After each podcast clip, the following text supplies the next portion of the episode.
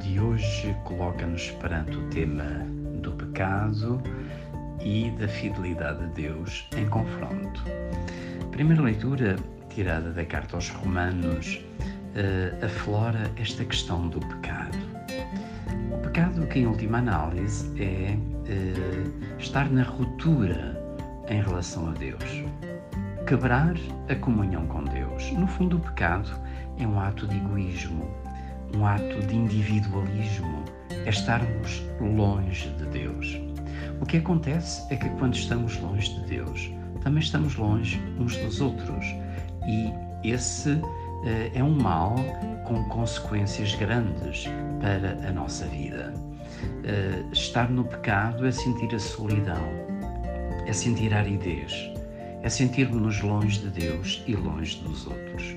É por isso que eh, o autor da Carta aos Romanos eh, põe em evidência a obra que Jesus realiza eh, ao dar a vida por nós. No fundo, resgata-nos do pecado para restabelecer a comunhão com Deus, para criar laços de comunhão com o Pai e assim nos reabilitar na nossa, no nosso ideal de vida, no sentido para a nossa existência. O pecado, então, é caminho para a morte. Jesus, que nos liberta e nos resgata, é o caminho para a vida.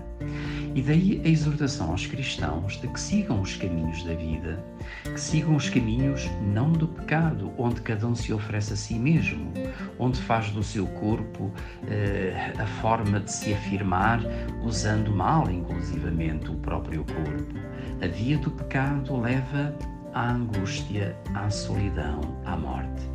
A via de Jesus leva à libertação e ao sentido da vida.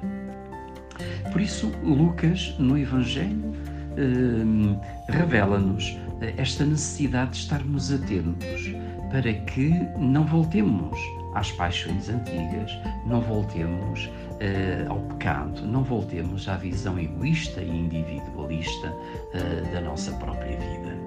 Há que estar atento, há que estar sempre uh, vigilante para que os ideais do mundo não corroam o ideal que Jesus semeou no nosso coração, que é o da comunhão com Deus e o caminho da vida.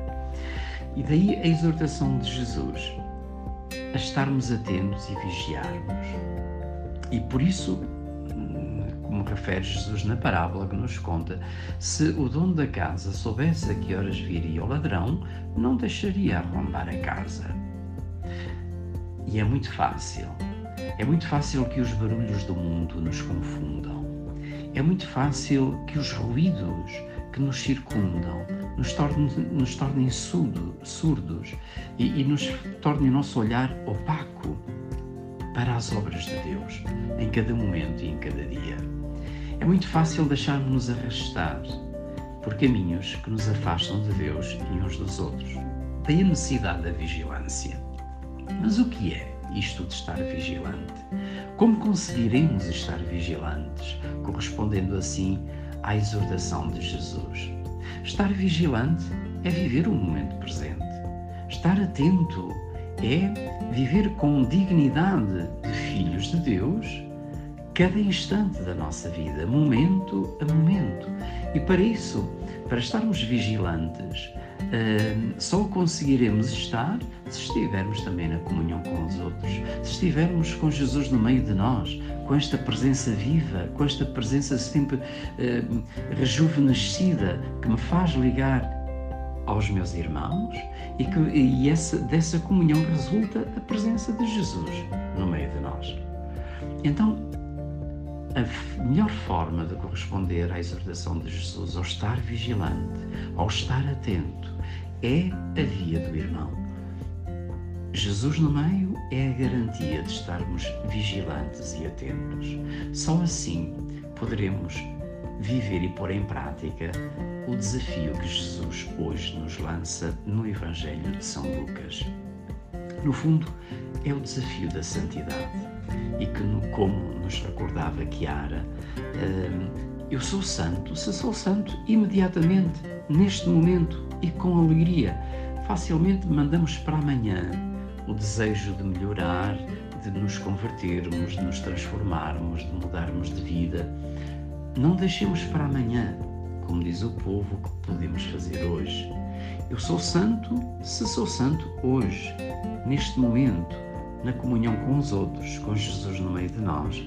Aí faço a experiência da fidelidade a Deus e do amor aos irmãos, que se unem num único projeto e num único ideal de vida. Portanto, procuremos estar atentos e vigiarmos, e a melhor maneira para o fazermos é estarmos na comunhão com os irmãos, gerando Jesus no meio de nós.